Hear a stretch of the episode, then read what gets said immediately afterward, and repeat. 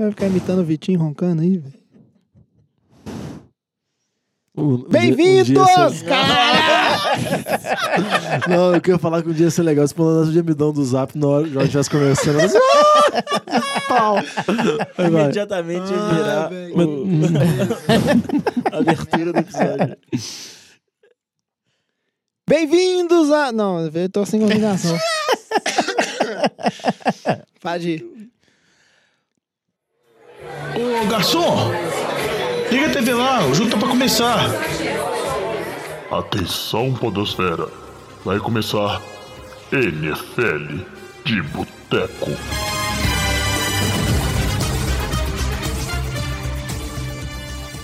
Bem-vindos a mais um NFL de Boteco, seu podcast preferido sobre futebol americano. Eu sou o Thiago de Mello e hoje eu tenho aqui comigo Diogo Coelhão, Qual é, rapaziada? Alex Reis Opa!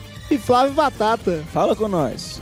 Hoje a gente vai fazer o nosso episódio de número 40. Quem diria, hein, Diogão? Você que achava que a gente não ia chegar nem ao final da temporada passada, já estamos aí 40 episódios, rumo à segunda temporada do NFL de Boteco. Pra você ver que eu tô muito errado em vários aspectos, né, jovem? É, tô de olho, viu, nessa sua falta de vestir a camisa do, do time aqui, do podcast. Ué, tô aqui, não tô? É meio por obrigação, nessa má vontade que você veio gravar. Mas eu não vou ficar brigando com você não, porque eu tô cansado de brigar com você já, Diogão. Queria gravar semana passada, você não quis, falou que não tinha gasolina. É verdade. É verdade. Semana a gente já pede desculpa aí de quebrar o ritmo dos nossos podcasts. Mas infelizmente, semana passada a gente teve um problema logístico, a greve afetou o NFL de boteco. Os caminhoneiros reteram o podcast. É, não, não consegui, não consegui me entregar. Não, não era carga viva pra passar a barreira. pois é, o podcast não conseguiu passar do bloqueio. Mas a gente tá aqui gravando, voltando tudo ao normal. Por enquanto, a gente continua com o podcast a cada 15 dias. Mas Porque não chegou aos 100 breve- reviews, né? É, Não, não- 20 reviews. Tem reviews, É, não, é, gente. 20 reviews. Sem estrelas. Tá em 8. É, mas isso aí você que tá acompanhando. E, mas se tudo der certo, acho que o que? Julho, Diogão? Acho que ali pra julho a gente já volta com o nosso podcast semanal. Mas, é, antes de a gente seguir para as notícias, tem que falar que lembre-se sempre, né, de seguir a gente nas nossas redes sociais e seguir o nosso feed aí também. Sempre arroba NFL de Boteco, Boteco com U. Seja Instagram, Facebook, Twitter. E se quiser falar com a gente, pode ser o inbox dessas redes ou mandar um e-mail para nfldeboteco.gmail.com E faça a propaganda aí do NFL de boca a boca, mostre pros seus colegas e não sei o quê. Que isso, velho? O cara tá rindo ali. A galera não é muito madura no boca a boca, não, velho. Boca a boca. Ba- o problema é do boca a boca. Não, velho, eu vou na fonoaudióloga. Chega de enrolação. Não é não, jovem. Para de mentir, velho. Eu vou sim, vou marcar. Fiz até um plano de saúde. Mas eu não posso falar o nome não, porque ele não patrocina a NFL de Boteco. É patrocina, patrocina o advogado do Ruben Foster. Mas vamos, vamos direto pro nosso Já patrocinou, não de- patrocina mais não. giro de notícias. Chega de enrolação. Gene Steratore, Ronnie Smile. Offense, everyone but the center. There you go. E a gente começa hoje falando da notícia muito triste, né, Diogão? Que foi a lesão do Hunter Henry, o Tyrande do Los Angeles Chargers, o Vitinho, né? Que boca maldita. A gente tava Boca falando tão bem. pântano. A questão que o Antônio Gates não, não deve renovar o contrato, né? Já não renovou. E o Hunter Henry seria o, o, o, tipo, o ano onde ele ia deslanchar um menino com muito potencial. Rompeu os ligamentos do joelho, tá fora da temporada. Qual que é o impacto disso na temporada dos Chargers? Não, eu acho que o impacto é um impacto bem considerável. Assim, o, o- vamos dizer assim, o corpo de recebedores de, do time do Chargers é um corpo bem completo, com Keenan Allen, Kelvin Benjamin, com outros jogadores também. O Melvin Gordon também recebe passes. Mas eu acho que o Hunter Henry podia ser, vamos dizer assim, a arma X do time, ser o diferencial. Principalmente em termos de touchdown, joga- jogadas desse tipo. Ele é um end muito explosivo, muito rápido pro tamanho dele. Tinha-se muita expectativa nele, mas teve uma lesão no ano. É impressionante esse time antes mesmo da temporada, já começa a criar uma perspectiva com o time, uma expectativa, já tem essa primeira notícia aí de lesão. Mas é, passado Não, a gente são- falou que São 20 anos disso. poderia ser o time. Não, esse ano o Chargers vai. Mudou de cidade, agora vai. Aí não foi. E agora, de novo, a gente já acha que não vai, né? Mas. A minha dúvida é se depois dessa lesão do Henry aí, eles vão dar uma ligada pro Antônio Gates aí, mandar um oi sumida pra ele, entendeu? Tentar dar reatada, porque já conhece o playbook, já conhece assim, pra ver se não vai superar o climão, né? Porque vai dar climão, acha não, jovem? Ah, vai ficar aquele clima meio esquisito, né, Diogão? Mas eu acho que mesmo se o Chargers chamar de volta o Antônio Gates, não, não acho que ele vai render tanto. No passado ele já não foi tão produtivo. Não sei se é a solução. O Hunter não era só o que o Antônio Gates fazia de é, ser uma ameaça na endzone. Ele era um cara que estava jogando o time a, a ganhar. Não, é, já te fiz uma pergunta. Na, com a sua vasta experiência de vida, um cara muito bem vivido, assim, Saco, se tomasse um pé na bunda, igual o Gates tomou, e depois te chamasse de volta, você aceitaria, assim, de bom grado? Eu não, eu sou orgulhoso. Você é orgulhoso? Você não aceitaria? Mentira, eu sou um capaz. não sei, Diogão. Então tem que pensar. Nunca tomei o pé na bunda na vida, porque eu só tenho uma namorada também e ela me tolera até hoje. Mas da parte. vamos guardar, vamos guardar isso pro nosso podcast especial sobre a vida pessoal dos integrantes. Não, esse podcast aí, quando sair no ar, vai ser, vai, vai ser pesado esse aí. E vamos pra nossa segunda. uma, uma curiosidade, vai, tem mais de 18 podcasts, assim? Ó, Tem, tem, ele- tem. Ele tá, inclusive, declarado como explicit, então... Verdade. O nosso podcast é explícito. Nosso podcast já é classificado somente para pessoas. abobrinha também, né, Diogão? Eu sou de boa Só aqui, gritando velho. e falando palavrão. Eu sou de boa. Olha. As, as pessoas que editam ele que deixam assim. Mas vamos manter, vamos manter o foco. Tá vendo? O Diogão é difícil demais de controlar. Ó, deixa, eu- deixa eu te dar só uns stats rápidos da, da temporada passada do Hunter Henry. 45 recepções, 579 jardas, 4 TDs. Não é um Gronkowski, né, que tem aqueles 20 milhões de TDs e 700 milhões de jardas, mas ele faz diferença no ataque pro, pro Philip Rivers, porque ele é mais uma peça que nem sempre é, os outros times têm aberto, né? Com, é, nem todo Tyrande dos outros times é, é bom recebedor como o Hunter Henry é. Então acho que vai fazer diferença, sim. É, fora time. que, tipo, média de 13 jardas, assim, é um tanto bom, né, cara? É, todo mundo achava que, na verdade, ano passado ele dividiu o espaço né, com o Antônio Gates no time. E foi uma temporada meio esquisita do Chargers em alguns aspectos. E todo mundo falava que esse ano ele ia deslanchar, né? Mas vamos seguir em Não, frente. só a última coisinha, já. Ai, é, só a- a- é porque eu, eu acho que a expectativa do Chargers pra tentar, vamos dizer assim, suprir essa. Nem é um Tyrene mesmo, mas é o Mike Williams, que foi o receiver draftado na primeira rodada da temporada passada, sofreu lesão, quase não jogou. Eu acho que a expectativa é desse ano ele engrenar e assim conseguir substituir, pelo menos um alvo à altura. Pode falar agora, viu? É, vamos ver. A gente aguarda e a gente vai acompanhando essa temporada do Chargers, que apesar disso ainda não deixa tipo, de ser um contender. É um ótimo time. Não, para de falar bem peça dele, vai machucar outro cara agora. Não, agora não, que tá nada, bom. tropeçou na mesa agora, rompeu o ligamento também. Tá bom, parei. Vamos falar um pouquinho de Ruben Foster. Ruben Foster, o linebacker, agora segunda lista dos 49ers, que estava sem poder treinar, né? Estava afastado das atividades do time por conta de acusações um tanto pesadas em relação a ele de violência doméstica, porte de arma restrita, no caso um fuzil, como o Batatinha nosso dois episódios atrás. Não, se fizesse o bingo E- das, das prisões da NFL em, em pré-temporada, acho que o Foster completava a fileira. assim, de- Sozinho. É Esse isso tem aí. porte também? Porte de drogas? Porte de drogas, também, então tá bom, é. Drogas teve. porte de É, maconha viravolta impressionante. O Ruben Foster que tava assim pra acabar a carreira dele, é, muito, muito da mídia se falando em que ele podia pegar até 11 anos de prisão por conta das acusações. Quando você pensa que não, o, no tribunal, a moça que acusou ele falou que ela tinha mentido e aí as acusações de violência domésticas foram retiradas. E numa sequência ainda de manobras jurídicas, vamos dizer assim, é, o porte de droga foi é, também foi tiraram as acusações dele e o porte de arma virou um misdemeanor, que eu não sei o que, é, mas deve ser pouca coisa, né? Pelo nome assim, parece que é tipo assim, ah, foi só uma brincadeira. É, é, tipo, é uma. É um probleminha menor. Não é, não é uma acusação grave. pois é, provavelmente ele vai, agora ele vai pegar só trabalho comunitário e já tá de volta aos treinos, inclusive. Bom 49ers que o Ruben Foster era, foi, inclusive, um dos candidatos a calor defensivo do ano, né? Tem que ver Mesmo se ele vai tendo lesão seguir. grave no ano passado. Isso. Tem que ver se ele vai seguir na linha agora ou não, né? Agora que ele se safou dessa, vai continuar sendo um garoto problema. Que montanha russa, hein, velho? Saiu de 11, possível 11 anos de cadeia pra trabalho comunitário. Não, e, e- e possível 11 anos, sendo que muita gente falava que ele não, tinha- que ele não tinha sido dispensado, o contrato rescindido ainda do time, pelo fato dele ser um pique de primeira rodada, que a galera tava dando mais, vamos dizer, esperando. Ou então o São Francisco tinha alguma informação assim, tinha alguma esperança de isso acontecer, né? Nunca dá pra duvidar disso também. E- advogado fluminense. É, advogado Fluminense, ou então o. Sol. Que isso, aí tem- Goodman. É, é as únicas pessoas que conseguem tirar tanta acusação assim. Tem... Que isso?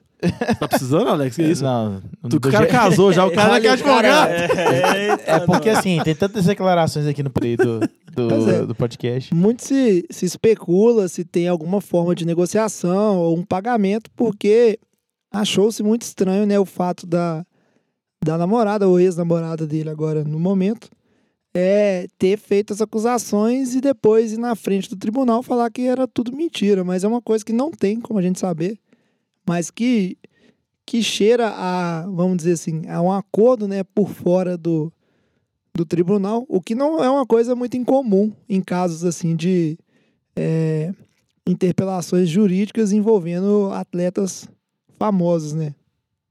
Então a gente vai ver isso aí. Bom pro 49ers se ele andar na linha. E vamos ver qual é o futuro desse garoto aí. Seguindo para nossa próxima notícia, a gente tem que falar é, só um- uma coisa aqui, né? Que é do Cleveland Browns, que vai estar no Hard Knocks esse ano. Se você não sabe o que é o Hard Knocks, é um seriado da HBO. Todo ano, são poucos episódios, acompanham um time.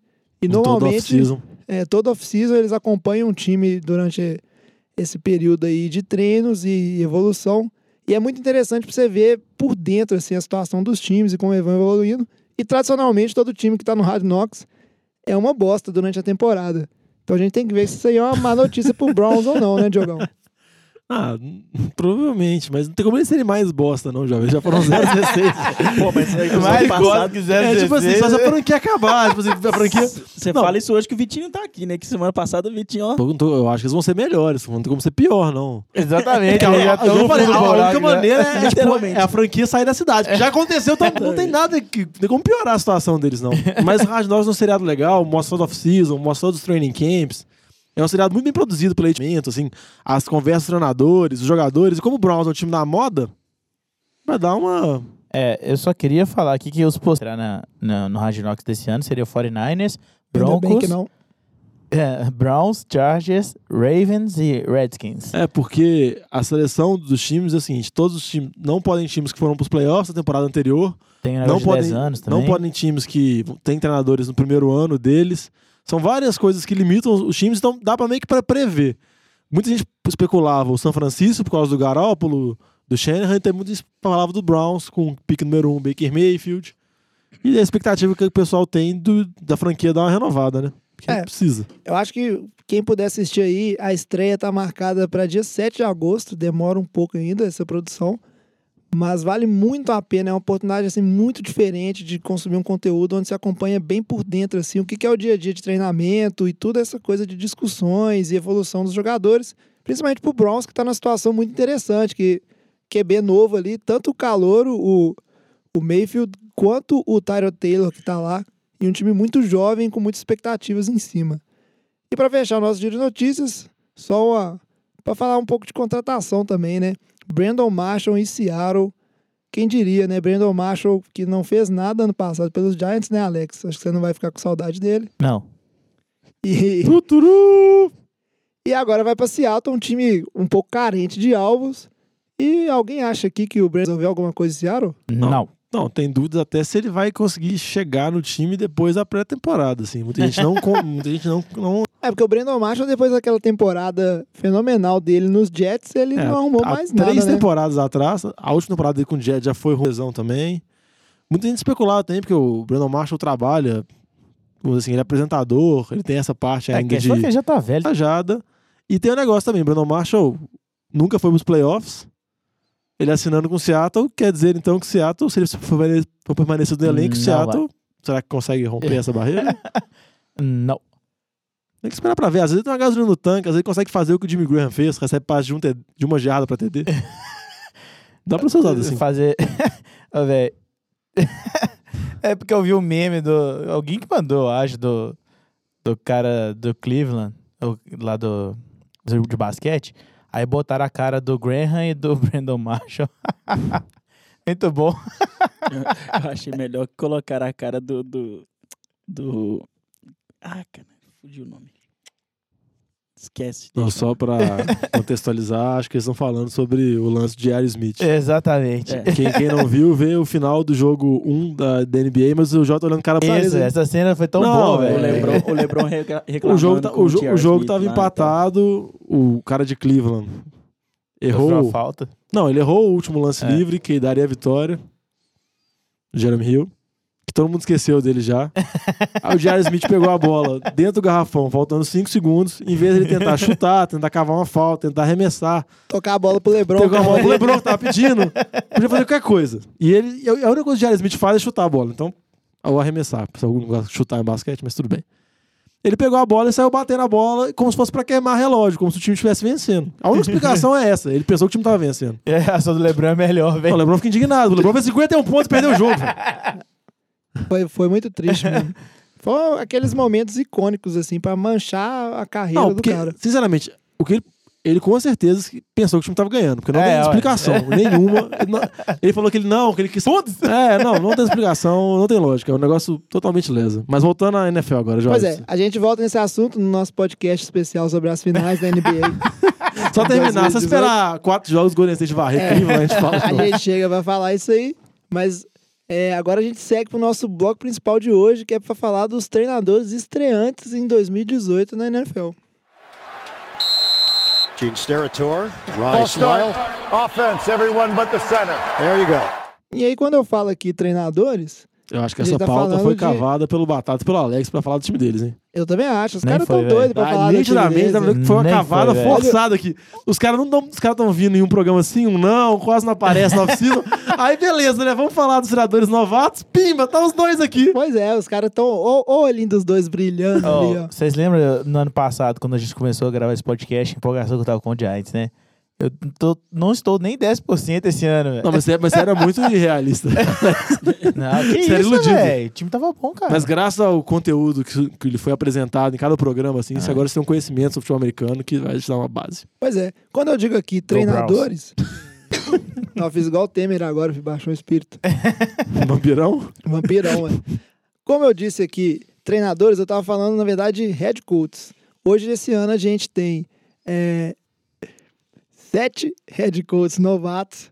Não todos são novatos como head coaches. A gente tem dois aí que a gente vai falar que eles já tiveram experiências anteriores, né, como head coaches.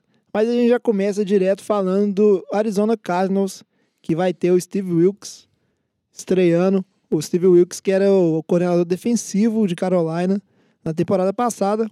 E agora assume o time dos Cardinals. E aí, Diogão, eu já chamo você para dizer o que, que você acha é, dessa temporada do Steve Wilkes. Você acha que ele vai bem? Como é que estão as condições em Arizona ali com esse treinador novo?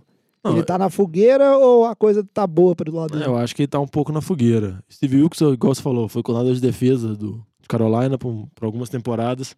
Sempre teve boas defesas lá em Carolina. Carolina sempre foi um time marcado por ter defesas seguras, principalmente quando o jogo terrestre. Mas eu acho que a situação dele em Arizona é um pouco complexa, porque eu não acho que a Arizona tem um elenco muito ruim, mas igual a gente discutiu no primeiro, nos primeiros programas do podcast no ano passado, eu acho que a, a janela de Arizona já passou. Entendeu? Acho que a Arizona tinha uma chance muito boa de chegar no Super Bowl nas, nas temporadas passadas. Nem na última, mas nas outras. Com o Carson Palmer ainda jogando bem, com o Larry Fitzgerald ainda, e tendo outras opções. Eu acho que perdeu essa janela, eu acho que o time agora tá um pouco em transição.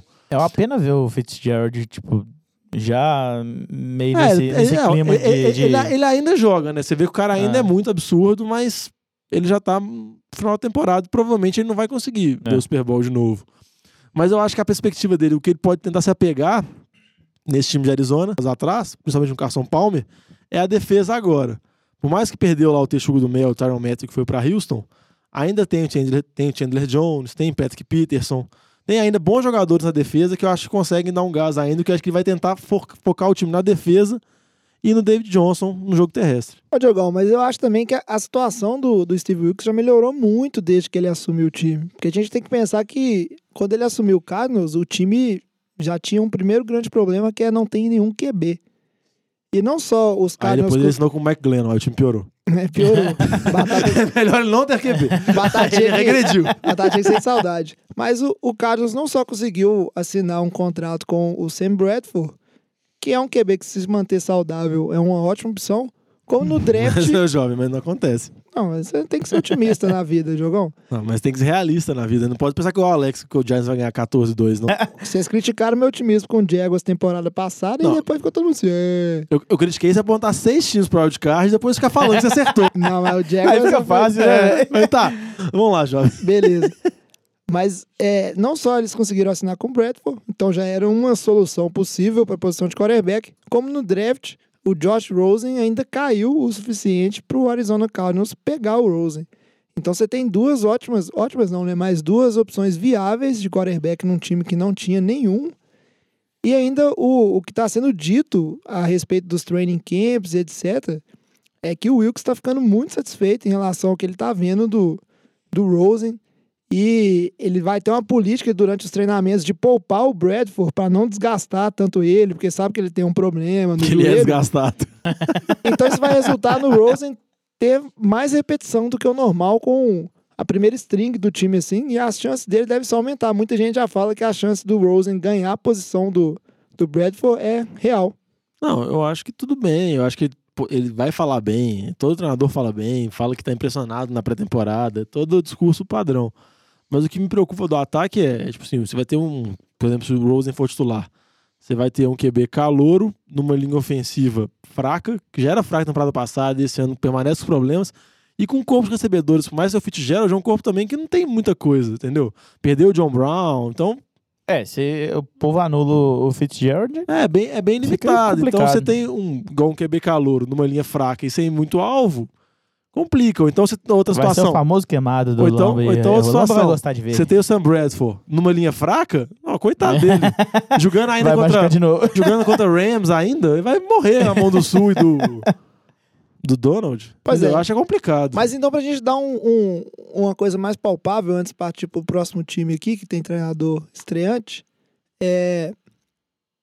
Quem vocês acham que para a temporada do Cardinals, qual que seria aí? Vitórias e derrotas, então. Qual que é o, o norte aí do Steve Wilkes? 4-12.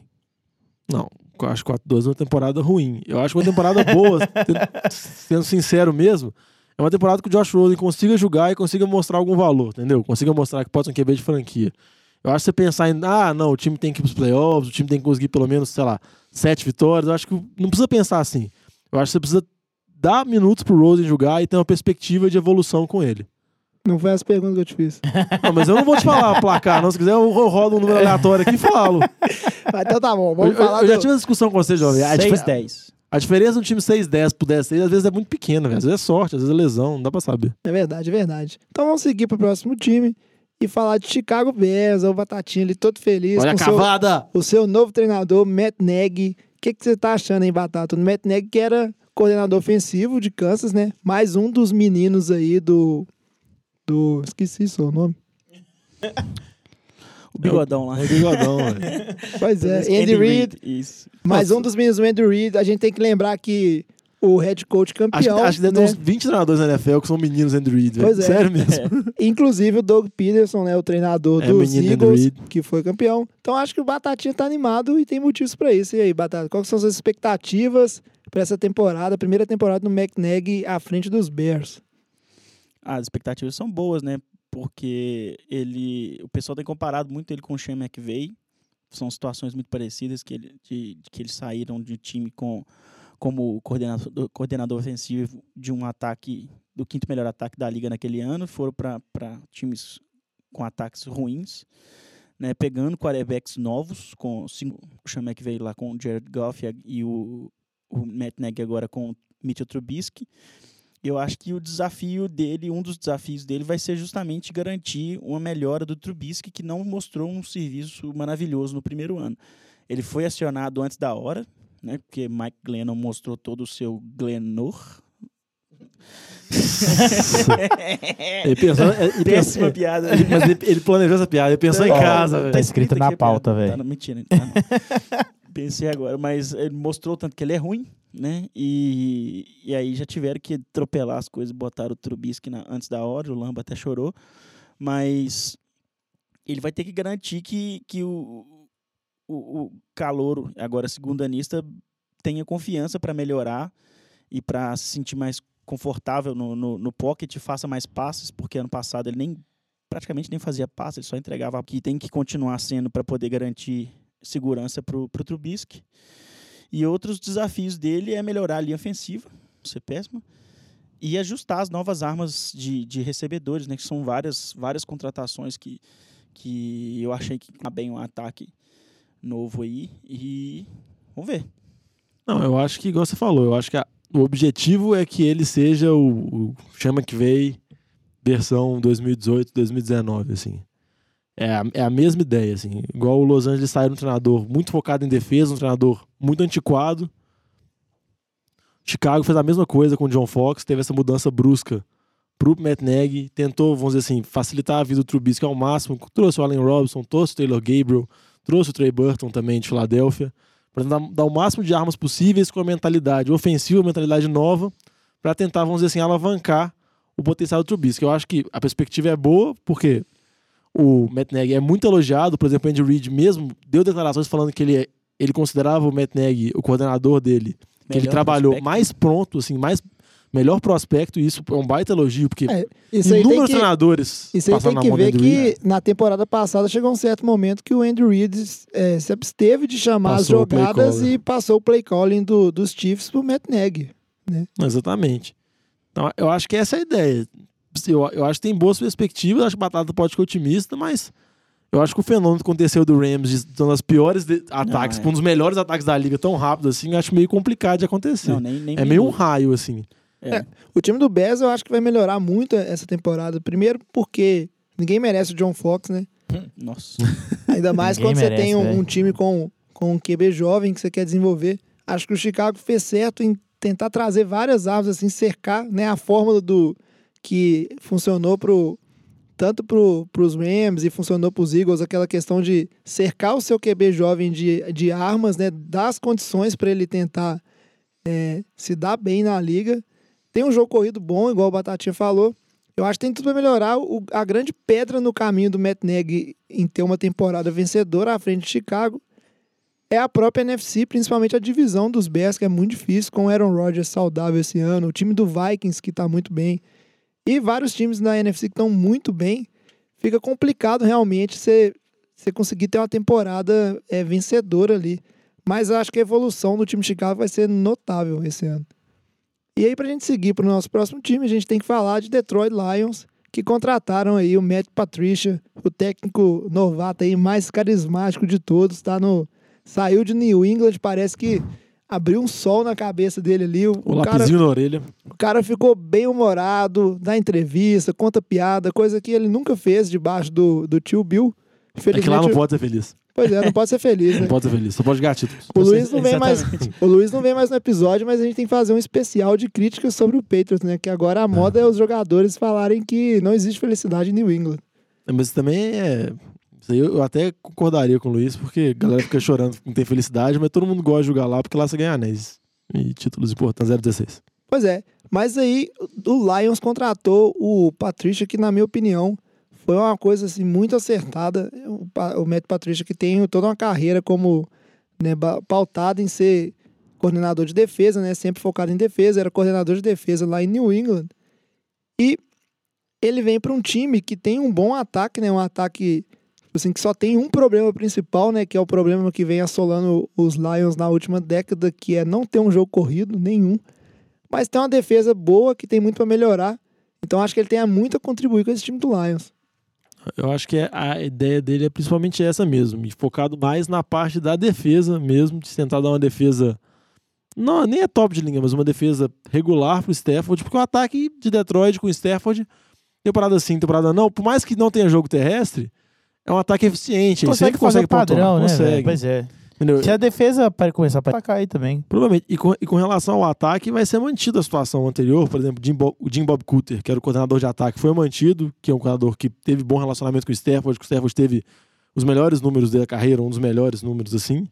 Então eu acho que vai ser mantido nisso e o Patrícia vai se focar mais na defesa dos Lions.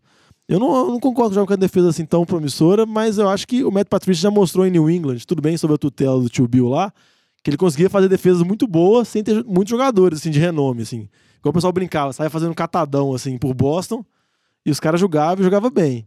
Tem que ver se ele consegue fazer isso agora em Detroit pra conseguir dar uma defesa boa a muito É, Stafford. mas tem nome, tem nome significativo. na Não, tem defesa de Lions, Guiança, né? Tem, é. tem alguns jogadores. O que já seria uma ajuda muito grande pro time dos Lions, né, Diogão? Porque as boas temporadas que o Lion, o, o Detroit teve ultimamente, sempre foram em cima de viradas no quarto quarto. O, a- fato da defesa não conseguir segurar placares sempre prejudicou um pouco esse ataque, que não é dos melhores, mas é um bom ataque.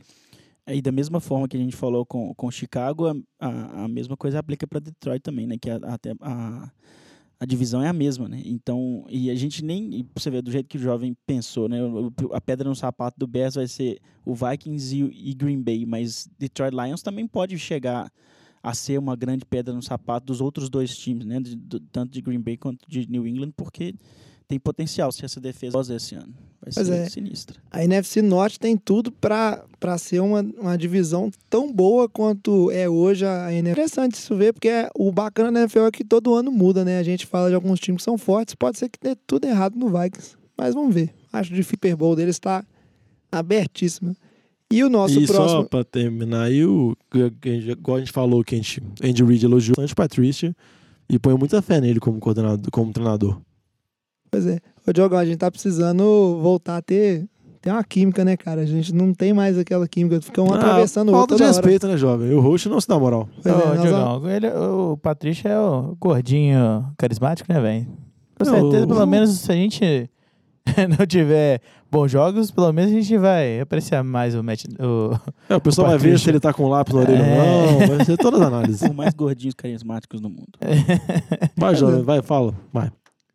Não, é isso aí. Pode continuar o papo aí. É, ele, ele me lembra aquele. é, como é que chama? Não, agora, Bob- agora você deu cola pro Alex, Alex vai falar de coisa. Não, vai, jovem. Vai, vai. não, aquele filme, próximo gente, do aqui, Bob. então. Bob, Tá, não sei que já viu aquele filme? Que tem um, o magrelinho que fala pra caramba ele. É, ninguém viu. Que isso, gente? Então, seguindo em frente. Só vou puxar aqui o Dog, Pra trás vem próximo- gente. o próximo Assistam. treinador, Josh Der- Der- Ah, não, não, não, Josh McDaniels, não. É verdade. A gente vai ter que falar de Frank Wright, o antigo coordenador ofensivo de Filadélfia. Queria que o Vitinho tivesse aqui para falar dele. Ele virou treinador dos Colts, como o Batata bem lembrou aí.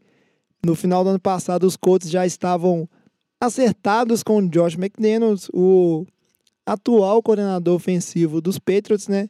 Só que de última hora o McDaniels voltou atrás, foi aquela confusão toda, o agente dele se demitiu, né? Todo. Mas o fato é que uma semana depois, o Colts foi lá e assinou com o Frank Wright. E até interessante, né, que o Colts ia assinar com o acabou assinando com os do Eagles. São coordenadores ofensivos que se enfrentaram no Super Bowl, né, dois times que marcaram muito ponto. Fizeram a mesma jogada inclusive de passezinho pro QB, né? Funcionou só só a do Eagles. E o Frank Wright tá aí numa situação, vamos dizer assim, eu acho que dos treinadores a dele é a mais 880 assim. Porque, como a gente bem sabe, ele depende só de uma coisa para dar certo a temporada dele. O ombro do Andrew Luck. Ele depende de sorte. O famoso luck. Não, Várias sortes. É, eu, eu acho que a temporada dos Colts tá muito atrelada a isso. Tipo, é um- é um elenco, que a gente já brincou várias vezes, é um elenco bem deficitário. É um time que tem problemas, principalmente na defesa. E o ataque é carregado num QB, vamos dizer assim, é um QB que consegue carregar seu ataque. É o Andrew Luck, muita gente ainda, ele ainda não tá arremessando bolas de futebol americano no tamanho normal, falam que já tá arremessando bolinhas menores. Já é uma perspectiva boa. Mas tava olhando pra mim com cara estranha. Eu não entendi. Tipo, a notícia é essa? Tipo, ele É. está arremessando É bolinhas verdade, menores. é porque tem, É. Que engraçado. tem uma- É, faz parte do, da preparação tem dele. tipo né? umas bolas, elas são mais leves um pouco, então força menos Ah, o, o tá. ombro, entendeu? É. Eles estão tomando muito cuidado com ele desde a temporada passada, pra ele não ter nenhuma, vamos dizer assim, recaída. Eu acho que a perspectiva é, é em torno dele, porque você ainda vê que o time tem as mesmas mazelas que tinha anteriormente. A defesa é muito fraca, não tem um jogo terrestre bem estabelecido. A própria mesmo, em termos de jogadores ofensivos, assim, a, o único jogador diferente que você tem mesmo, tirando o Luck, depois do Luck, é o Taiwai. E esperar a situação do Raik, que é uma situação igual mesmo você falou, Jovem, uma situação bem estranha, porque ele foi contratado depois do Josh McDaniels ser acertado. Então já tem, vamos dizer assim, uma parte do staff veio, na, que o Raik falou que tudo bem, eram profissionais que ele confiava. Esperar pra ver agora, né? A situação, dele é, é completamente diferente. É. Até porque, tipo assim, ele depende não ter uma temporada desastrosa, mas o resto do time é muito ruim. Ele tem muito trabalho pela frente. Mas, por outro Mas- lado, ele é um cara que ele não é grande, né? Vamos dizer assim. Enquanto É. alguns dos outros treinadores que a gente vai falar aqui tem uma pressão grande de dar resultado, todo mundo vai entender se a temporada do Exato. Colts for ruim. né? Não vai ter aquela coisa de, ah, não, vamos tipo, Não. procurar o treinador. Não, eu acho que ele vai até ter, ter uma, assim, uma desculpa, entre aspas mesmo, de se der coisa temporada errada essa temporada, de conseguir fazer uma reformulação na parte de staff, porque ele vai poder fazer coisas que ele deseja, coisas desse tipo. E uma coisa também que me chamava a atenção do Frank Reich em Filadélfia é que, por exemplo, igual você fala, o Matt Patricia se associa diretamente à defesa dos Patriots, ou o Josh McDaniels, do ataque dos Patriots. Frank Reich não era tão associado assim ao ataque de Filadélfia mesmo, mais que ele fosse coordenador de ataque. Porque o Doug Peterson, que era o treinador do time, era um treinador focado em ataque, ele era o play caller. E tinha, e tinha também o De Filippo lá, que era o treinador de QBs, que era o queridinho da mídia. Muitas vezes falavam mais do De Filippo do que do Wright. Então, não sei, precisa ver também. Mas ele era muito elogiado em Filadélfia. É, Por essa é meio parte dele. underdog ali, mas vamos ver. Torcer pra fazer um bom O trabalho. Colts não tinha muita opção também, não. Gene Steratore. Start. Smile. Offense, everyone but the center. There you go. E aí, o próximo time que a gente vai falar, o Alex ali, ó, Cavado. que fez a, a piada lá do. Fala, fez a referência no- do gordinho, não sei o quê. Silent mostrou, Bob, velho. Silent, Bob. Mostrou Que foto, isso, ninguém vi sabe quem que é esse Dogma, cara, velho. Está pior que o Diogão Cortência. Não, alguns entenderam. Mas aí Quem já a teve gente- Hortência ligando na sua casa, você Fica a entendeu. pergunta aí, se você entendeu a referência da Hortência no programa passado, manda um e-mail agradecendo o Diogão, porque eles- Mas a é. gente pode contar quantas pessoas foram. Ô, Diogão, eu, eu, eu, eu peguei a referência. Valeu, Alex, tamo junto.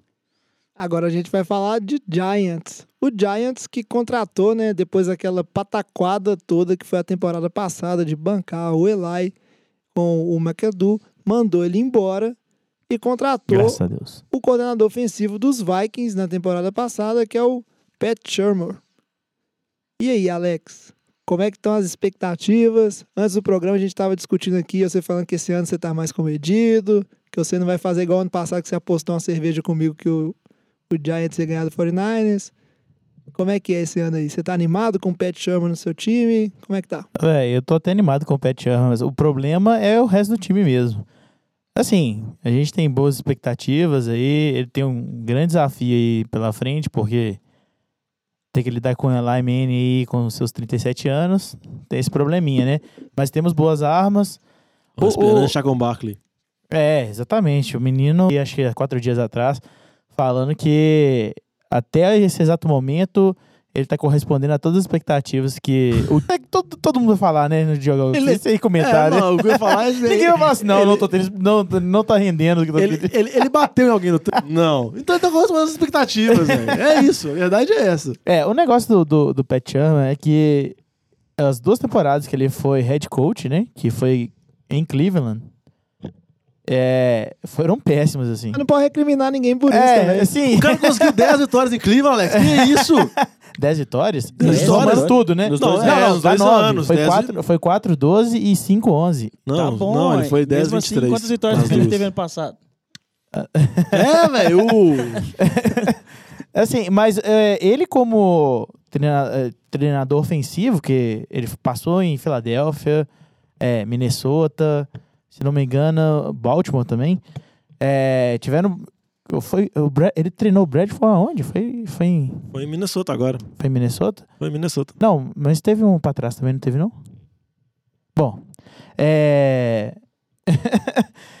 ele, então, se- ele teve bons resultados quando ele foi treinador ofensivo dos times. Vamos ver se ele traz uma carga aí pro... Um, um, né, uma... Um... Esperança. O, o cara tá tão desolado que nem falava. Mas é, cara, Não, tá- mas Essa é a última deixa, que eu- deixa, deixa eu defender ele aqui, o Pet Chama. Não, é primeiro porque muitos treinadores, isso acontece com vários. Tipo assim, eles têm geralmente uma primeira passagem muito ruim. E não quer dizer que a próxima passagem deles vai ser tão ruim igual teve na primeira. Igual eu falei, o cara teve 10 vitórias em Cleveland. O Jackson tem uma. ele tem 32 jogos. Mas o cara é o Wolverine, velho. Não, mas ele tem uma Hugh Jackson. mas Giants tem de trazer o Sherman é tentar, vamos dizer assim, conseguir o último suspiro do Eli. Conseguir os últimos dois, Exatamente. três anos do Eli num alto nível ou num nível temporadas. Não necessariamente que o menino vai rejuvenescer, que não vai. mas é tentar trazer isso. E acho que ele tem boas armas. Tem o Odell, tem Evan Ingram, um Tyrant que se mostrou muito bem. Entendeu? Tem agora o Chacon Barkley. Então, tem, tem boas perspectivas. Mexeram na linha, né? Que Mexeram na linha. É Não, o mais e- importante. Não, e foi uma coisa que o- Chama conseguiu fazer em Minnesota, que de uma temporada para outra, a gente de Minnesota melhorou muito, mesmo sem tantos É, investimentos. gente, isso é uma coisa que o pessoal tem que entender que a única forma de se consertar parte de um time de futebol americano não é trazendo jogadores novos, não. Talvez Pode uma, melhorar, comissão técnica eles. ela pode melhorar essa linha. Às vezes ela pode propor esquemas de bloqueio que favoreçam a, a qualidade ou a- os pontos banca o positivos que esses Flowers. caras têm. É, o Nossa Flowers. senhora, larga. Mas assim, a, a verdade é que a, a situação dele não é das piores. O time dos Giants não é um time tão ruim assim. Tem incógnitas, que é a mesma coisa que a gente fala do Luck, tem um pouco sobre o Eli Manning, mas eu acho que se ele conseguir fazer a linha dos Giants melhorar, igual o Diogão tava falando aí que ele fez com a linha dos Vikings, já é um salto enorme para esse time que tem o corredor aí mais talentoso do draft, tem o wide receiver mais talentoso da Se não, NFL dos- no momento, né, que é o Odell. Que o Odell tem um problema da renovação dele, mas é um problema que não passa pelo Pet Chama, isso vai ser resolvido é, com o GM. Não, vai então- renovar, vai pagar. Não, renovar vai, mas Vai é, é renovar. assim, é, é porque o pessoal especula muito, ah, porque o Odell tá achando que ele vai receber o maior salário, ele mesmo já sabe que ele não vai receber o maior salário da NFL. Ah, especula, especula muito porque é Nova York. Nova York tudo é notícia, tudo é dramatizado, entendeu? Pois é. Eu acho que a grande pressão que ele vai ter é isso aí, Diogão. Ele tá num mercado que realmente não tem os olhos em cima do trabalho dele, que vai ser feito no, nos Giants. E essa expectativa vai ser muito frustrante, assim, se a temporada muito ruim, porque o Eli Manning realmente acabou o gás dele. É isso aí. Eu acho 9-7. que, é isso E aí. sempre- Eu acho que é a- Pois é. tem uma chance. críticas do, naquele sentido que vai ser a discussão se o Eli Manning não jogar nada. Ah, mas pegaram o Barkley, sei lá, que não- não devia ter pegado um QB, e aí, qual que é? E ainda com o Jets tendo pegado. o- Esse é o nome do menino agora? O... Fugiu o nome dele. QB, você fala? É. Sam Darnold. Sam Darnold, que era um cara que é muito especulado nos Giants, tá em Nova York agora nos Jets, então vai conviver sempre com esse duelo, deixar com o Barkley e o Sam Darnold, quem que poderia ser melhor. Ainda, A mídia sempre compara é, sempre vai dois comparar os né? dois. Então, tipo assim, se o Eli for bem, essa comparação dá uma diminuída. Mas se o Eli for mal e o, e o Darnold for muito bem nos Jets, vai ter essa pressão. Mas essa decisão não foi do, do Chama, essa decisão foi do Gilman, o general manager. Pois é. O próximo time da nossa lista é o Tennessee Titans. Que engraçado, né? O cara, apesar de ter ido para os playoffs, já existe uma insatisfação muito grande com, com o treinador anterior, que é lógico, eu esqueci o nome dele, Mike Mularkey. Mike Mularkey. Existe uma insatisfação porque o time dos Titans tá nessa de vai, não vai, progride, não progride. Tem uns três anos aí, né? Sobre o comando dele. Então, resolveram mandar embora e trouxeram para ser treinador Mike Vrabel, que era defensor, né? O coordenador de defesa em Houston. O Vrabel que é, é um queridinho da mídia no momento aí, porque a carreira dele como treinador é meio meteórica. Ele acha que ele tá só no quarto ano ou quinto ano dele como treinador na É, ele, NFL. ele- ele foi um ano só com a de defesa em Houston e já pulou pra ser head coach. Pois é, então ele foi um, um, um linebacker assim muito proeminente no tempo dele lá em New England.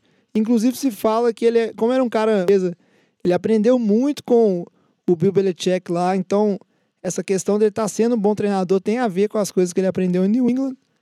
Inclusive ele está tentando transformar o Titans meio que num projeto de, de Patriots. Não, até o general manager do Titans, que eu também esqueci o nome dele agora, ele tem ligação com o New England. Então era É. mais conectado. Igual. Isso virou, isso virou o caso da, desse, desse ano, né? Todos os times que têm alguma ligação com o Patriots estão falando que estão tentando virar o Patriots. É, Lions Patricia, também, é a mesma Lions. coisa. Então, Então, assim, todo mundo quer ser Patriots. É. Pois é. E aí a, a situação dele, né, Diogão? Que a gente tem que Quer falar. Super Bowl? É, Então, vale, é, né? Geralmente Lógico. é bom. Vale né? aí. A situação dele que a gente tem que falar aqui, que é muito diferente dos outros treinadores que a gente falou até agora, é que ele realmente cai num time praticamente na temporada passada, apesar de ter vários problemas, não ter rendido tanto. Mas é um time que tem, tem armas ofensivas, tem um B jovem que está em pleno desenvolvimento e tem uma defesa razoável numa divisão da FC que não é lá essas coisas. Então, vamos dizer assim, até agora a mais favorável para brilhar. Não, é a mais favorável, mas em compensação também ele não tem nenhuma desculpa, né? Vamos dizer assim, se, se ele for mal na primeira temporada, outros treinadores aqui, igual a gente discutiu aqui, todos têm desculpa. Ah, o Wright tem o Luck, o Wilkes pegando o time de Arizona não sabe exatamente quem vai ser o QB, Chama tem o lá. Sherman pode ter o Eli, o Vrabel não tem desculpa. Eu acho que uma expectativa também que cabe a ele, por mais que ele não seja, que ele seja um treinador voltado para a defesa, mas eu acho que uma das expectativas, porque foi contratado, é ele conseguir, vamos dizer assim, desenvolver finalmente o Mariota. O Mariota dá aquele passo final. O Mariota muito bom prospecto, desde que foi draftado, na segunda escolha geral, mas ele ainda não, não entrou naquele hall dos, dos QBs, ainda, dos grandes QBs da NFL. Volta decente da lesão É, passado. ele, né? ele, ele tem esse problema recorrente com lesões, mas ele mostra muito talento. Tanto talento É, atlético sim, dele, sim. como também o que o Malar caiu, foi que o Mariota, você viu que ele não desenvolveu tanto. Você vê que às vezes até regride mesmo das, das temporadas mais atuais para as passadas, ele não, tem esse desenvolvimento que era o, natural, o esperado. Entendeu? Acho que isso também vai cair em torno do Vrabel, por mais que ele não seja um coordenador voltado para ataque. É, e é, é uma coisa que ele tem que ficar atento nessa questão de desenvolvimento do Mariota, porque realmente, igual o Diogão falou, a, a diretoria, né, o corpo diretor do- dos Titans, eles são fixos nessa ideia que o Mariota é um QB de franquia deles. Então Não, eles mas- querem ver ele se desenvolver. Não, e o- talento ele tem, né? Ele é o único QB no momento que consegue lançar e receber. Verdade. lembro dos playoffs no ano passado. É, igual a gente brincou desse negócio deles terem ligação com o Peitos, um nome que era muito especulado pro Titans também era o Josh McDaniels, com essa mesma de ter mais voltado assim num, vamos dizer assim, em alavancar o Mariota mesmo. Mas o McDaniels assinou com o Colts, depois desassinou com o Colts. aí, aí veio o Vrabel mesmo. Ele foi uma das maiores surpresas que eu acho dessa, dessas listas assim. Foi, não era um cara que o esperava, pessoal né? apostava tanto. E ele foi um dos primeiros também, um dos, um dos primeiros a assinar também. Uhum. O nome dele não é, nem era cotado para outros times e de repente tava É, lá 42 anos, ele é muito assinando jovem. com o Vrabel, assinando com os Titans. E vamos ver se ele conseguir desenvolver o Mariota, fazer o ataque funcionar, tem tudo para ter uma temporada muito boa. E ah, para fechar nossa lista, a gente tem que falar do treinador agora o mais controverso, a situação mais absurda, a coisa mais sem noção. E realmente que O mais rico também, ao né? mesmo tempo que ele vai estar num ambiente de muita pressão, porque o time de Office, numa temporada sensacional do seu quarterback, o Derek Carr, uma temporada que ele foi cogitado para MVP, e aí ele se machucou de playoffs. Na temporada seguinte, né, que foi a última temporada, a temporada pífia dos Raiders, fatoso como sempre é, contratou o John Gruden, um treinador lendário lá, foi campeão pelo, pelo Tampa Bay, treinador das antigas Ressuscitou, né? ressuscitou ele, tirou, Tirou da ele da, tumba. Ele- de uma ele- carreira bem estabelecida Ele tá há como, mais de 10 anos como comentarista do É. Monday Night nesse filme. como comentarista, deu um contrato de 10 anos, 100 milhões de dólares garantidos. 10 anos, velho. Então, Muita grana. ao mesmo tempo que o John Gruden ele tá na fogueira, porque é uma situação onde querem que, que ele, vamos dizer assim, que ele desempenhe bem, ele tem 10 anos de contrato garantido aí, que eu nem sei se tem uma cláusula de saída, então não sei nem o que dizer. Não, eu também não tem, acho que, nenhuma cláusula de saída, não. John Gruden já chegou tendo movimentações polêmicas, dispensou o, o Panther lá, o King, que o Alex ficou muito triste. Todos ficam tristes. O King é muito legal. Mas igual você falou, o John Gruden é um treinador das antigas. Diogão, todos contra o Oakland esse ano, velho. Coitado. Mas o, o treinador das antigas, então a gente já, já tem muitas controvérsias com relação a ele, com os métodos dele, como ele vê futebol americano agora, que ele é mais voltado pro jogo mais físico, jogo mais jogo terrestre, coisa desse tipo. Só que eu tô com uma pulguinha atrás da, da orelha, que é a seguinte, eu vou te confidenciar. É tanta gente falando mal, tanta gente falando mal, tanta gente falando que vai dar merda, eu tô começando a achar que pode dar certo, velho. É, Entendeu? Quando começa fala- todo mundo falar assim, entendeu? Você tá apostando na gorada É reversa. na gorada reversa, velho. Eu tô achando na gorada reversa. Muita gente fala, aposta que pode dar certo no- por causa justamente da- do, do envolvimento dele com o Derek Carr, porque a- o John Gruden ele ficou de ter tido um bom quarterback na última vez que ele que ele foi head coach, ele, ele virou um analista de quarterbacks para a TV, né? Ele fa, ele programa um especial sobre quarterbacks, etc. Então, tem tem tem-se uma ideia de que ele vai fazer o Derek Carr além de, de que ele já isso pode fazer o, o- Raiders ir para um outro nível. Mas não é nada assim Não, acho que a ideia Garantido, deles é que o Derek Carr volte a temporada, volte a temporada retrasada de MVP dele. Que É. até ele teve a lesão. Outra coisa também que eu acho que tá muito associada é que a gente tem que lembrar que o Raiders vai mudar para Las Vegas também, né? Então acho que eles tendem, daqui a dois, três anos, então acho que eles tendem a causar um impacto. Assim, o John Gruden é um cara midiático, um cara que fala muito bem, um cara que chama muita atenção. Então acho que também tem um movimento de marketing por trás disso. Igual você falou, o Raiders gosta, pelo menos era famoso antigamente por ser espalhafatoso com o Al Davis. Agora, talvez É, tentando cara- de novo. Quem, quem- quem não conhece os bonezinhos dos Raiders aí, né, velho? É. Mas igual eu falei com você, todo mundo falando mal, o- dependendo é. dá certo. que a gente tem que ver realmente como é que vai vai andar essa questão, porque é lógico que o plano do Raiders pro John Gruden é um plano de longo prazo, né? Senão eles não dariam um contrato de 100 10 milhões. anos pra ele. 10 anos é muita coisa. 10 anos. Só Ô, que tem Tito, que ver você acha se- que você vai estar aqui daqui 10 anos, velho? No NFL de boteco? É. Ah, com certeza, né, cara? Não, mas aqui não, né? A gente vai estar A gravando vai- no estúdio é. panorâmico, Ah, outro tá, nível, né? ah, é, beleza. cobrindo tá- cobrindo o tá- Super Bowl ao vivo. Ó, O... Só que tem que ver Tá se a torcida, a torcida do Raiders vai ter essa paciência, porque muito se espera do Derek Carr, né? Que ele evolua de fato e leve esse time para os playoffs. Vamos ver como é que isso segue. E agora a gente, só antes da gente ir para o nosso último bloco aqui e fechar o programa, vou fazer uma pergunta aqui, fazer um giro de mesa rapidinho. De todos esses treinadores e todos esses times que, fala- que a gente falou aqui, Giants. qual que você acha que tem mais Chicago. condição de ir para os playoffs esse ano, assim, de ter uma temporada vitoriosa e conseguir chegar nos playoffs? Eu fico em dúvida entre dois times. Mas, pra mim, Detroit Lions ou Tennessee Titans. O Tennessee Titans à frente do Lions. Porque eu acho que o Mariota vai, vai ter mais um bom ano. E o time já foi pro bem e bateu de frente com o New England. Eu acho que, que o Titans vai continuar bem. Tô com batata nessa aí. Mas meu voto principal vai pro Lions, assim, em vez do de, de Titans. Não, Eu acho, sinceramente, Porque, o La- assim, Detroit ano passado eh, teve quase chegou lá, né? Ficou, ficou ali na beiradinha, na berola. Acho que esse ano dá. Vai. Não, eu acho que desses times aqui, sinceramente, eu acho que deles. Acho que nenhum deles ganha divisão. Sério mesmo. E os eu, wildcards, eu, a- eu acho que o Titans tem uma chance até boa até de ir como wildcard. Meu palpite seria o Titans. E pra chutar um underdog, assim, eu acho que o Giants não dá pra descartar. Se tudo der certo e o Eli ainda tiver um último suspiro, isso? eu acho que o Alex pode ficar feliz, velho. Olha esse. Diogão. Nem eu tô botando fé no meu Nu. time, velho. O Diogão tá aí. Ah, é Não, esse. meu under- Ô, Alex, sabe como chama isso? É palpite de off-season, que ninguém lembra depois. Meu- meu Se der underdog. certo, eu volto. Se eu errei, ninguém lembra. Eu gostei da ideia do underdog. Meu underdog é o Raiders, Raiders porque eu acho que o John Gruden pode fazer um bom serviço, justamente agora, agora da reversa que você falou.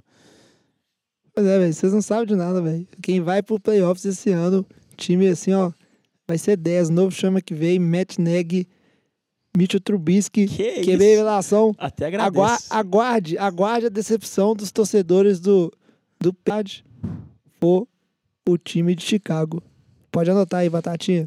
O, como é que chama? lá? O- esqueci o, o Danny Trevay, dá bracinho no, no Aaron Rodgers, quebrar a for. clavícula dele de novo. Que é nós lá dentro. Sem torcer por lesões coleguinhas. Vamos pro nosso. Gene Steratore, Ronnie Smile. Offense, everyone but the center. There you go. E nosso papo de boteco de hoje, a gente não pode deixar de falar de uma questão polêmica aqui, né, para fechar o nosso programa, que é o seguinte: na, na última reunião que teve dos times aí, os donos dos times votaram de maneira unânime, apesar de que alguns donos de times se absteram de votar, uma mudança na regra em relação à, à execução do hino. Agora, o, o jogador, ele que se ajoelhar ou tiver qualquer manifestação durante o hino, ele é passível de ser multado e o que os times agora estão deixando é os caras têm que ficar em pé, até até mais específico, né? Tem que ficar numa posição em pé e respeitosa ao hino. Parece E aqueles dá- hino de escola. Isso. É, igualzinho o, o momento cívico, né, que tinha na escola quando a gente era mais jovem.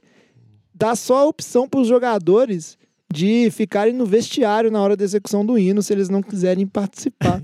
e aí eu pergunto, o que, que vocês acharam disso aí? Ô, velho, tomara que todo mundo fique dentro do vestiário, velho. Não fica não, Alex. Não, Não, pelo amor de Deus, velho.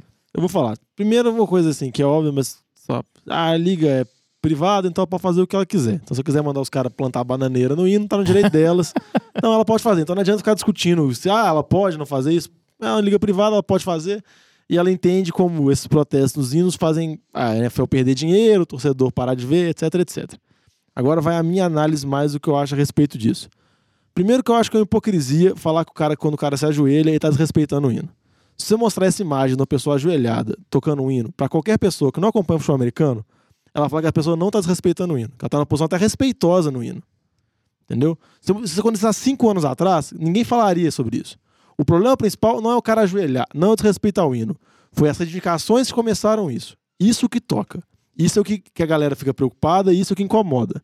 Que foi o negócio de tratar a sociedade americana como sociedade preconceituosa, uma sociedade racista, problema de policial, todos esses tipos. Que é aquela discussão levantada na situação do Kaepernick. O problema eu acho que não é é exatamente em relação ao hino, porque o pessoal nem passava o hino. Você vê que tem torcedor comendo durante o hino, conversando durante o hino. Então, Isso- então, tipo assim, a galera não respeita o hino. Então, você ficar cagando pela boca, falando que o cara tá ajoelhado, ele tá desrespeitando o hino, desrespeitando a bandeira, sinceramente, eu não compro. Essa é a, Isso- é- essa é a minha Isso opinião. foi uma coisa até interessante, morro de orgulho do Jed, War, Jed York, que é o dono dos 49ers, ele se absteve de votar. Inclusive falou que é, flertou com a ideia de pagar qualquer multa que um jogador do 49ers recebesse e falou, deu uma declaração que não via sentido nessa questão de, é, de se obrigar a respeitar o hino, porque se fosse assim, o, o certo seria proibir a venda de cerveja e comida no estádio durante o hino, porque o que acontece durante o hino é que o pessoal aproveita para dar aquela levantadinha e ir. Uma Inclusive, boa parte da torcida não tá quando acontece o hino. Eles não estão ainda na arquibancada. nem entraram no, no estádio. É, né? então eu tô falando, isso que eu acho muito complicado, você usar essa justificativa que você não tá respeitando o hino. Mas igual eu falei antes, a, a liga tem esse direito de colocar, agora, em vez dos protestos sendo jogadores ajoelhados, ser jogadores que vão estar no vestiário. Vai saber exatamente quem tá protestando e quem não tá. Vão ser só os jogadores que não vão estar em campo.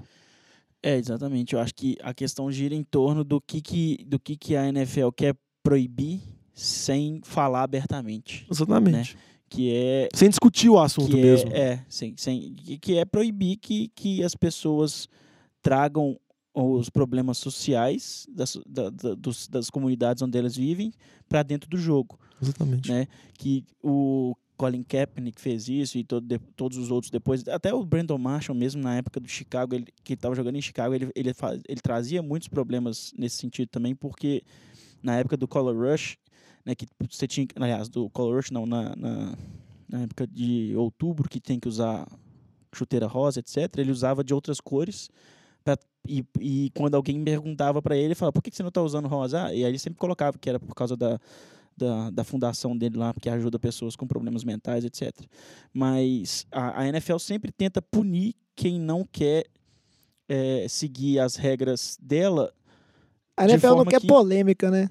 Eu acho É, que mas isso é Eu burrice. acho que, eu acho que é o contrário. Eles, eles são burros em tentar evitar a polêmica gerando mais. Mais Porque- Porque polêmica, ele- né? eles, eles ressuscitaram a polêmica. É. Porque, tipo assim, Ninguém tava lembrando a- mais estranho, a, velho. a polêmica teve o auge quando o Trump chamou os jogadores de filho da puta, quem, quem, quem ajoelhava, etc, etc. A aí, polê- aí a polêmica teve o auge para ela A passada. polêmica quem começou foi o Trump, na verdade. Porque se o Trump não É. tivesse tweetado a respeito É, e trem tomado a proporção que tomou, a, a coisa teria Aí, ficado aí, um, tan- tranquila. aí um tanto de dono falou sobre o assunto, mas se você pegar no final da temporada passada, ainda tinha alguns jogadores que protestavam, mas não era ainda mais um assunto da mídia, não era mais um negócio.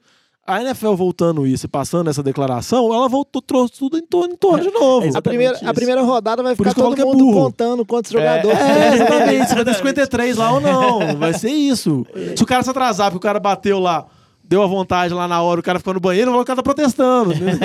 Não tem sentido Tá no isso. Entendeu? É, é, é- é tratar os caras, igual você falou, Bada, tratar os caras igual criança. Os caras não É, podem. Tipo, os Tá caras têm que ser. indignação. Os caras têm que ser só jogador show americano. Os caras não podem ter opinião. Eles não podem participar da comunidade. Não, não pode dizer eles nada. Mas, podem- mas tem que ter o troféu Walter Payton. Tem que ter. Entendeu? Isso que É, não- não isso tem que acontecer. nenhum, velho. entendeu? É, é, é muita hipocrisia quando você para pra analisar. É incoerente. Entendeu? É completamente incoerente. Esse é o problema. Isso é verdade. E um- uma coisa, assim, que chega até a ser engraçado ver. é, A NFL existe muito essa mentalidade de a, é o foco só no futebol, e se a mentalidade tá só no futebol, Não, a é- torcida quer só futebol. Não, é, é a até gente crítica lembra- alguns é, caras. O a Josh gente- Rose, ele não pensa em tanto futebol. Exatamente. Mais cedo a gente estava discutindo que o Josh Rosen caiu no draft porque existe questionamentos, porque ele tem opinião pensa sobre demais. outros assuntos. Então, Ele se, ele realmente, é, se ele realmente está focado de fato no, em futebol americano ou não.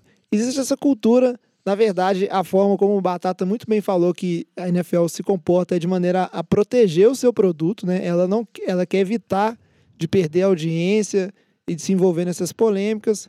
O problema é que o Donald Trump envolveu no meio. Então deu muita coisa. O Diogão me mostrou até uma notícia É que saiu hoje. mais cedo aí que É hoje ou ontem. o Eagles não vai na Casa Branca porque Não, o- o, Trump vetou a ida do Eagles à Casa Branca. Foi. Isso. Porque Ele cancelou ele, fez uma exigência que durante a execução do hino nacional todos os jogadores estivessem em pé com a mão no peito e os jogadores falaram que não iam cumprir, então ele falou, então não quero que vem.